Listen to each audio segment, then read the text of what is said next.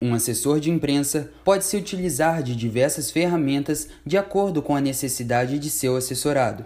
Os desafios desses profissionais são inúmeros, por isso é preciso inovar, surpreender e idealizar novos formatos com toda a criatividade. Convidamos a jornalista Jussara Ramos, que trabalha há sete anos na assessoria da Prefeitura de Juiz de Fora, para falar um pouco sobre algumas das ferramentas que mais utiliza no seu dia a dia. Uma das ferramentas que eu mais uso para receber e apurar demandas é o WhatsApp, por causa da facilidade que ele proporciona, já que a gente fica praticamente o tempo todo com o celular. Então, e tem essa facilidade de rapidez e agilidade nas respostas, então eu costumo usar muito essa ferramenta. No entanto, eu dou preferência para receber as respostas e para enviar as respostas pelo e-mail. E aí por quê? O que acontece? Apesar do WhatsApp ter essa facilidade, né, de agilidade, para saber se a pessoa está online, ela vai te responder ali na hora, acontecem alguns problemas da gente manter essas respostas armazenadas.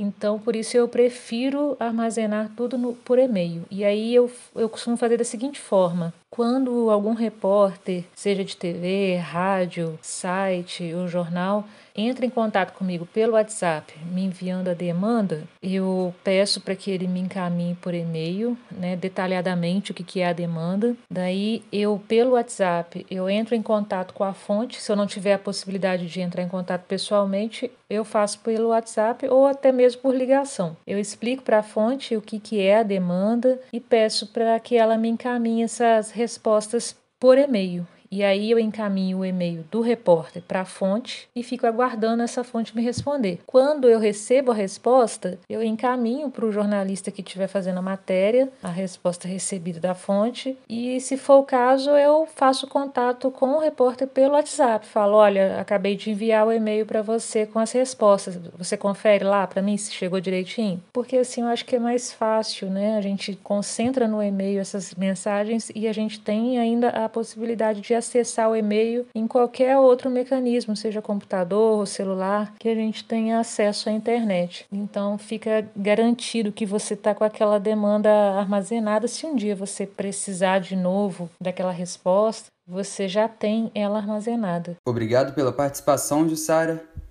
Essas são algumas das ferramentas que podem proporcionar resultados bastante positivos e eficientes.